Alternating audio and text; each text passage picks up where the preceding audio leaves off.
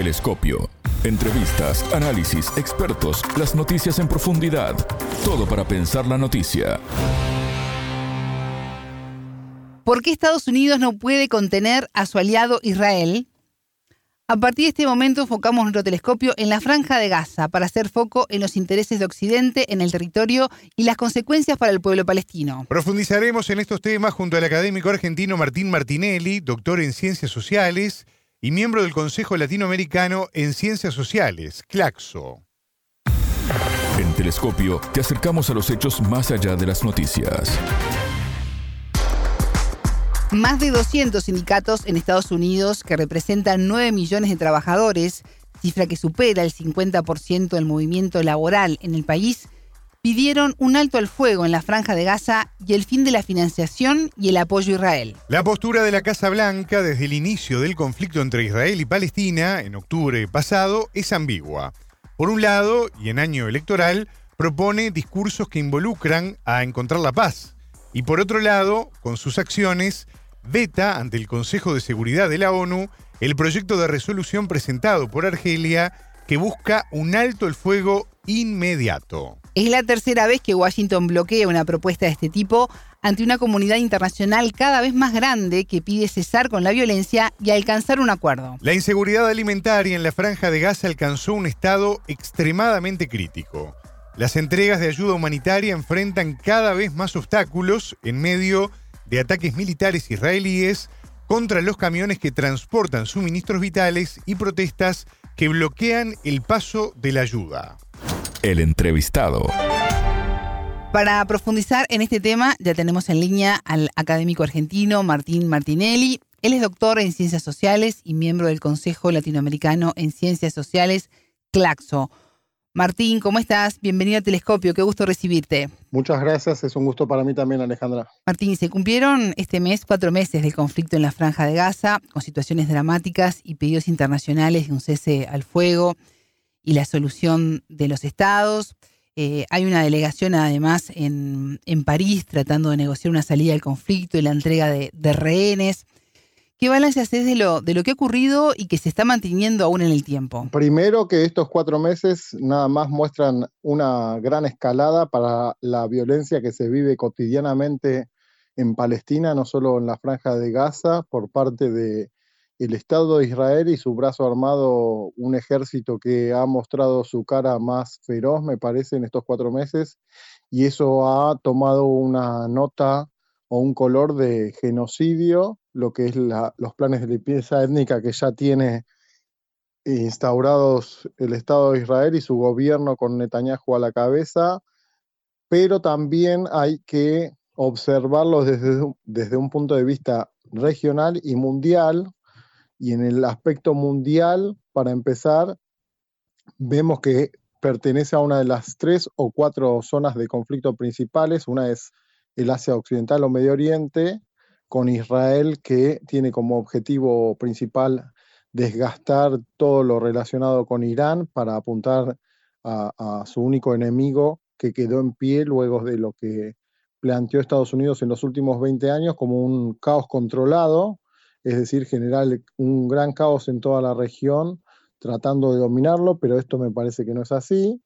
El otro lugar es Ucrania, del cual se cumplen dos años de la escalada también del conflicto, porque el conflicto viene también desde hace 10 años,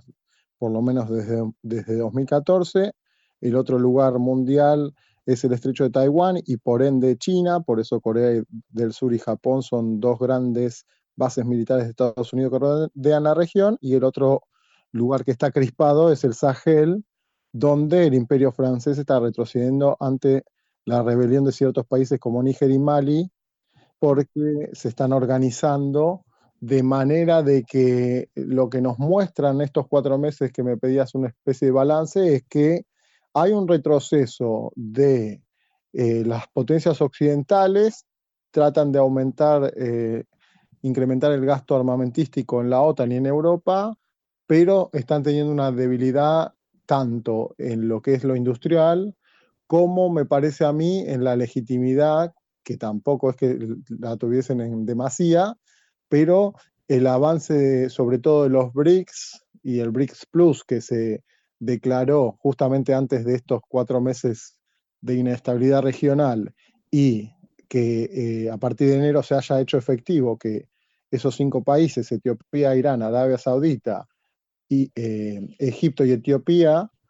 y Emiratos Árabes Unidos se hayan incorporado al BRICS, creo que ha hecho un giro clave geopolítico mundial y eh, esas zonas conflictivas es donde vemos la presión del imperialismo encabezado por Estados Unidos para tratar de no ceder esa hegemonía que está perdiendo porque eh, por un lado hay una erosión y una decadencia propia, pero también eh, la emergencia de este BRICS Plus y veíamos las declaraciones de Lula de estos días, eh, más lo que planteó Sudáfrica en la Corte Internacional de Justicia, creo que estamos ante un nuevo panorama geopolítico en lo absoluto. Eh, mencionabas este pedido ¿no? que hizo el gobierno de Sudáfrica a la Corte de Justicia con el fin de, que el país hebreo detenga su guerra en Gaza. un reclamo que fue contestado, tengo acá, mira, vele el dictamen. No es necesario adoptar medidas provisionales adicionales contra Israel por la ofensiva que lleva a cabo desde hace días eh, en ese país contra la ciudad de Rafah al sur de la franja de Gaza. ¿Cómo ves esta decisión de la CID? ¿Qué tiene que ocurrir para que se haga eh, caso a este pedido, no deje hacer mayor presión? Y por supuesto que la Corte Internacional de Justicia, como el Consejo de Seguridad de las Naciones Unidas, cada país por separado tiene sus propios intereses y lo que se está viendo y que se hablaba hace poco es, un resquebrajamiento entre las tres máximas potencias mundiales, Estados Unidos por un lado y China y Rusia por otro. Por supuesto Estados Unidos con sus aliados como Francia, Alemania y Gran Bretaña, pero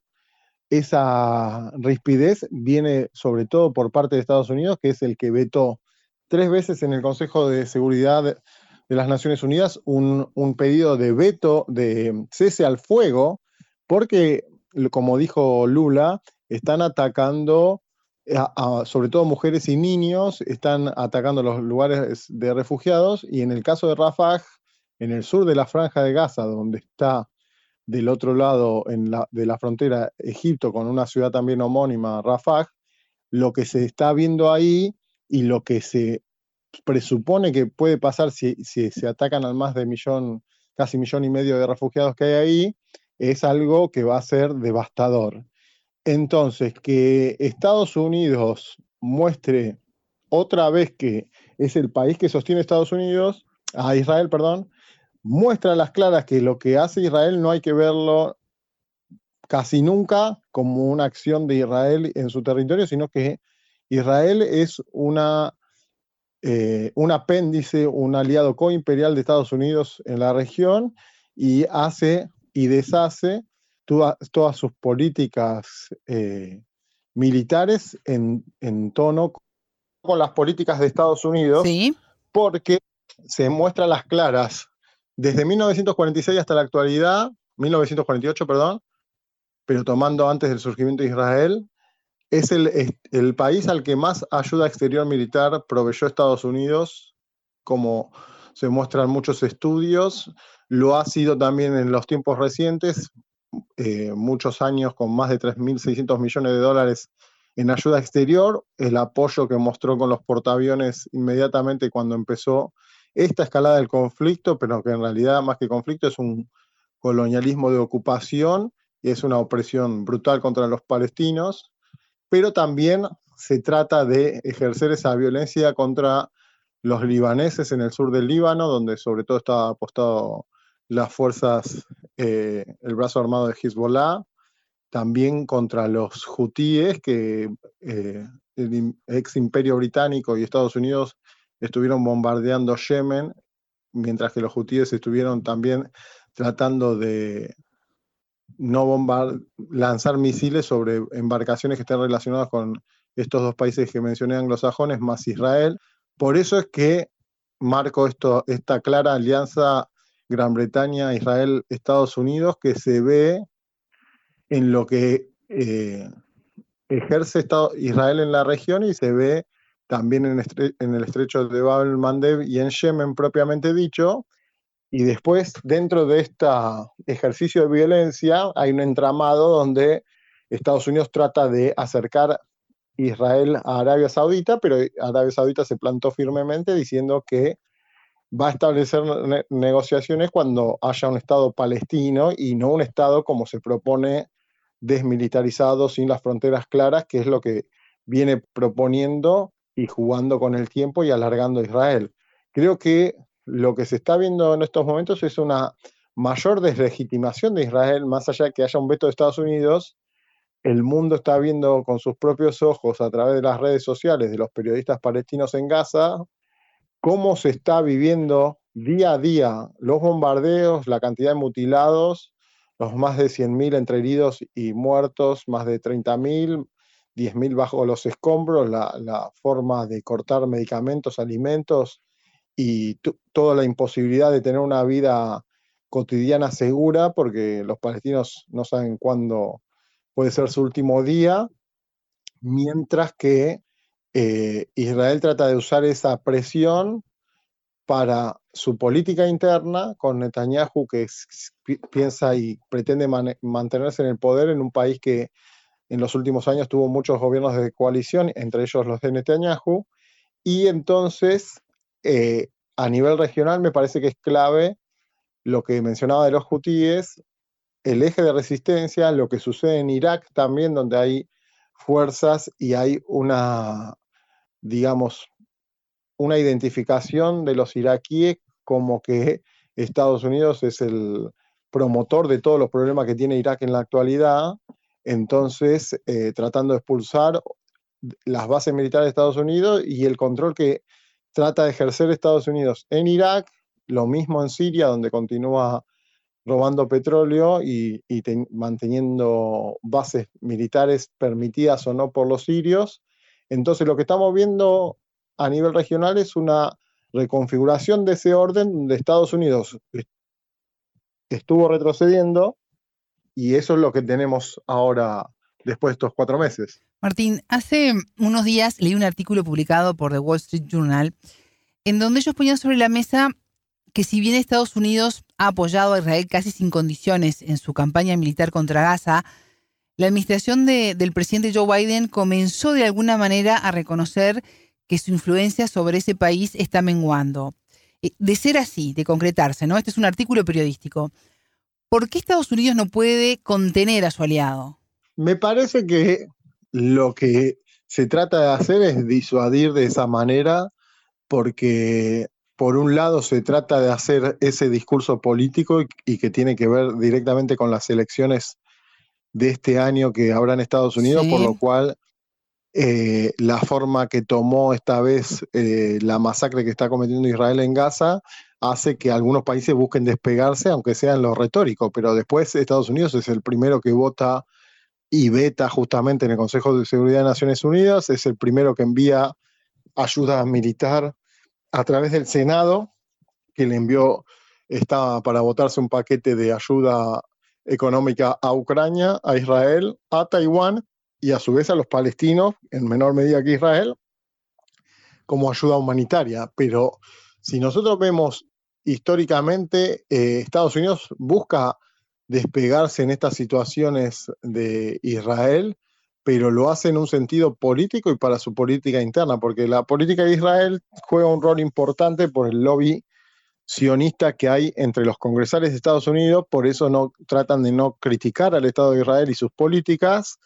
pero está totalmente e intrínsecamente relacionado. Lo que pasa a nivel de Estados Unidos y a nivel de Israel, y lo que digo que está totalmente conectada la política de uno y de otro en Medio Oriente, es el, aliado más cercano. Lo que quieren hacer, me parece a mí, es mostrar que ellos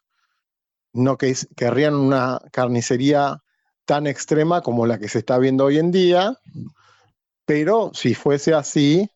algún país trataría de entrometerse y, frenar esa masacre que se está cometiendo contra, sobre todo contra civiles en un lugar hipervigilado, conectado con los tres continentes, África, Europa y Asia, donde Estados Unidos tiene bases militares rodeando toda esa región, desde Qatar, el Golfo Pérsico, para rodear sobre todo Irán, por eso digo que no hay que perder de vista que el enemigo principal que considera Estados Unidos, pero sobre todo Israel,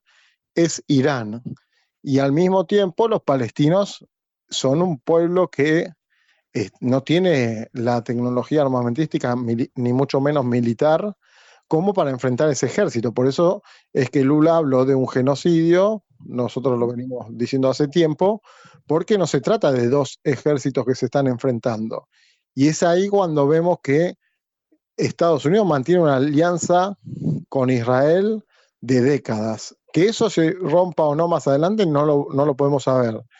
Sí que tenemos que medir esta cuestión de las elecciones de Estados Unidos para darnos cuenta de que hay cuestiones retóricas, como Trump salió a decir, dejen de gastar en bombas, que encima están matando a civiles, un millón de dólares por bomba eh, respecto de Yemen, pero después cuando están en el gobierno, las guerras que había siguen estando, las eh, empresas de armas siguen siendo las mayores, las que mayores ventas hacen y Estados Unidos es el máximo inversor en ejército, más que los nueve que le siguen entre los primeros diez a nivel mundial, con países con muchísima más población como India y China. China es el segundo que, lo, que sigue a Estados Unidos, pero es un tercio de Estados Unidos con una población que es cuatro veces la de Estados Unidos. Y la OTAN en su conjunto, es decir, la, Organización del Tratado del Atlántico Norte, que es la organización que lidera a Gusto y Piacere y a su imagen y semejanza a Estados Unidos, es el 60% del gasto militar mundial. Entonces, la política exterior de Estados Unidos se basa fundamentalmente en ese control del ejercicio de la violencia, en los cuales Israel es un instrumento básico de Medio Oriente. Entonces, que lo, que digan los políticos difiere de los hechos si, niegan esa relación. Martín, la inseguridad alimentaria en la franja de Gaza está alcanzando un estado extremadamente crítico. Las entregas de ayuda humanitaria enfrentan cada vez más obstáculos desde ataques militares israelíes contra los camiones que transportan suministros vitales. Hay protestas además que bloquean el paso de, ayuda. ¿Cómo sobreviven los palestinos y Palestina ante esta situación a la que se suma además la ausencia de un Estado? Claro, el Estado no tiene todos los atributos posibles porque no tiene un control ni de la frontera, ni, tampoco monetario, ni de entrada y salida del país, ni sobre todo un ejército preparado para esta situación. Entonces, la división que se hizo en enclaves de, los palestinos y separarlos cada vez más intencionalmente por parte de Israel de Gaza y de Cisjordania, que no puedan conectarse, que no puedan pasar libremente, nos habla a la clara de un Estado que se declaró judío en 2018 y que no permite que haya pobladores de cualquier país, vamos a poner como caso Argentina. En Argentina es eh, sobre todo Buenos Aires cosmopolita, pero cualquier ciudadano del mundo puede entrar libremente a Argentina y, tratar de convertirse en ciudadano. Hay restricciones en otros países, pero en este caso las restricciones de Israel son para expulsar a los palestinos y no permitirles vivir bajo ese Estado. Entonces es un Estado con un racismo estructural en ese sentido que no permite que cualquiera que quiera vivir ahí pueda hacerlo con la intención de que no lo hagan los palestinos. Y es ahí donde los palestinos viven bajo un plan, por lo menos tripartito de Israel, que es hacia Gaza la destrucción,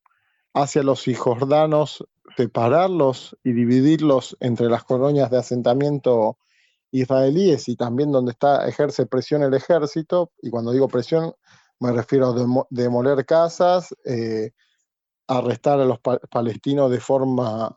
eh, que serían, podrían ser consideradas secuestros, así como los de Palestina secuestraron a israelíes. De la misma forma, el ejército de Israel encarcela a palestinos sin juicio, sin ninguna forma, y por eso también esto empezó el 7 de octubre, porque los palestinos estaban reclamando por sus presos políticos. Entonces, la situación se habla de genocidio por esta misma cuestión. Se los trata de ahogar no solo matando con bombardeos directos hacia lugares que en un primer momento se argumentaba como que eran lugares de Hamas, pero se ha bombardeado desde lugares, digamos, de salud, de la ONU, de la UNRWA, que es la, rama de las Naciones Unidas de ayuda a los refugiados palestinos que se creó hace 75 años, cuando se creó eh, la división de Palestina, y los palestinos de hoy creo que están alcanzando una cuota de sufrimiento inimaginable para cualquiera de nosotros que no estamos ahí, porque eh, se, han visto videos de cómo se están disparando contra civiles palestinos que están esperando esa ayuda, además de, la ayuda humanitaria, cosa que es una práctica común. Se han eh, bombardeado, disparado a flotas humanitarias internacionales en las aguas del mar de, Mediterráneo en la costa de Gaza. Y cuando uno ve fotos comparando lo que era Gaza hace un tiempo con lo que la destrucción que hay ahora, los soldados del ejército israelí mofándose y, digamos, torturando y, disfrutando, entre comillas, de, esta, de lo sanguinario que están haciendo. A eso se suma esto que planteas vos, de cortar todo tipo de alimentos. A su vez, también proliferan las enfermedades contagiosas como hepatitis porque tampoco hay salubridad ni, disponibilidad, mucha disponibilidad de agua potable y encima están todos hacinados en donde ya es un lugar de los más poblados del mundo por, por kilómetro cuadrado, pero ahora esa densidad aumenta en forma multiplicada y eso hace que sea una catástrofe humanitaria y por eso es tan insólito, pero entendible por esta alianza Estados Unidos-Israel, que, que, Estados Unidos siga vetando el cese al fuego. Ya no hay más para destruir eh, porque Israel eh, exterminaría a todos los palestinos de, esa zona porque están cercados, al desierto no van a ir, en Egipto se están construyendo lugares pero también hay un freno ahí y es un, eh, la paradoja o la característica diferente que tiene esta situación es que ningún país del mundo hace algo directo para frenar ese ejército que está, digamos, asesinando civiles directamente. No es que está, como decía antes, un ejército contra otro y es una guerra, algo en lo que podemos estar en, contra, pero en la humanidad suelen suceder las guerras, eh, nos guste o no. Eh, y lo que está pasando acá es que se bombardea sobre población que se está refugiando, escapando a donde ellos le dicen, e igual lo bombardean, e igual cortan todo suministro para que tengan una vida miserable y horrible mientras estén vivos, esperando que no van a saber si al día siguiente eh, siguen estando vivos. Martín, Rusia y otros países están instando a Israel y a Hamas a pactar un alto el fuego y abogando por una solución de dos estados aprobada por la ONU en 1947 como la única vía posible para lograr una paz que, que dure en la región. Eh, ¿Por ese lado estaría la solución a, esta guerra? Y algunos plantean esos dos estados y después la otra posibilidad es un estado democrático y laico. Pero para eso, para los dos estados tendrían que desmantelarse los más de 700.000 colonos israelíes que hay en Cisjordania y ver cómo se conectaría Cisjordania con Jerusalén Este y con Gaza, porque lo que ha hecho Israel es tratar de socavar esta posibilidad al construir, por ejemplo, una colonia que se llama Male Adonim, que es una colonia que continúa la zona de Jerusalén este, oeste, con esta colonia que digo, para dividir Cisjordania en dos partes, que Cisjordania es un nombre que se refiere al río Jordán, pero los israelíes lo llaman Judea y Samaria, que es un nombre de la Torah, que es un libro sagrado para los judíos, pero no para los otros países del mundo o los otros habitantes del mundo. Entonces, esa sacralidad confunde las cuestiones porque los musulmanes también tienen lugares sagrados como la mezquita de Al-Aqsa y la explanada de las mezquitas, que es esa cúpula de la roca que se ve dorada en Jerusalén, que los palestinos llaman al-Quds, y entonces ese entramado religioso confunde las cuestiones políticas. En lo político, los israelíes juegan un rol fundamental para Estados Unidos en lo geopolítico. No importa las cuestiones que se traten de mencionar a veces, importan, pero no importan tanto como el verdadero, el verdadero rol que tiene Israel para Estados Unidos. Y mientras eso continúe de esa manera,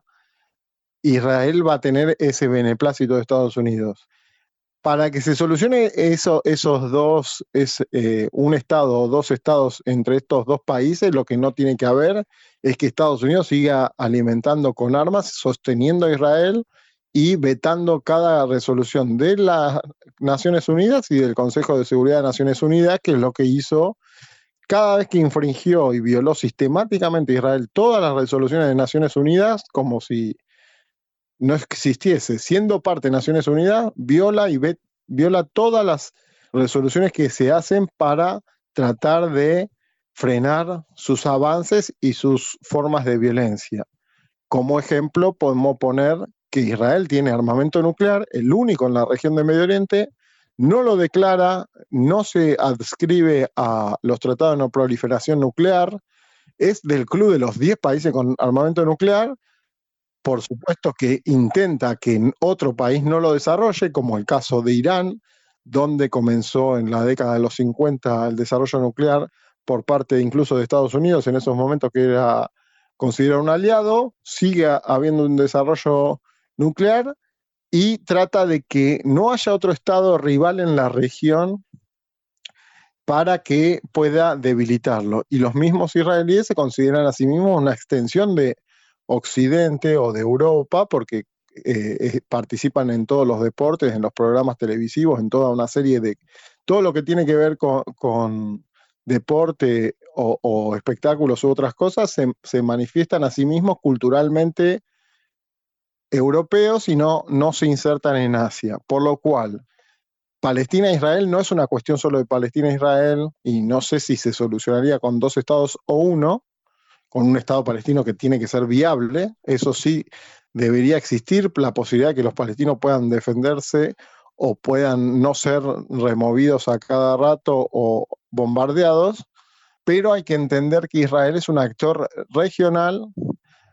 por parte de Estados Unidos y que esto que estamos viendo ahora es una reacción de Estados Unidos principalmente a la ampliación del BRICS, sobre todo a que Egipto, Irán y Arabia Saudita tres países claves, dos que controlan el Golfo Pérsico, pero Egipto que controla el Canal de Suez, son tres países claves en la región que ahora tienen un mayor acercamiento con China y Rusia. Entonces, Estados Unidos está viendo que su poder mengua en ese sentido. Y como digo, Israel no, no decide su política exterior solo porque tiene un sostén que primero fue un plan británico en 1917 con la Declaración Balfour y antes también, con otros informes donde planteaban que, tenían que desunir el mundo árabe, y mientras Israel o el sionismo tenga la prerrogativa de, conquistar o hacer que el mundo árabe esté en un conflicto latente y permanente, no va a llegar a una solución de paz. Entonces, mientras Israel sea eh, una herramienta de Estados Unidos para generar ese caos controlado, que ellos mismos le llamaron así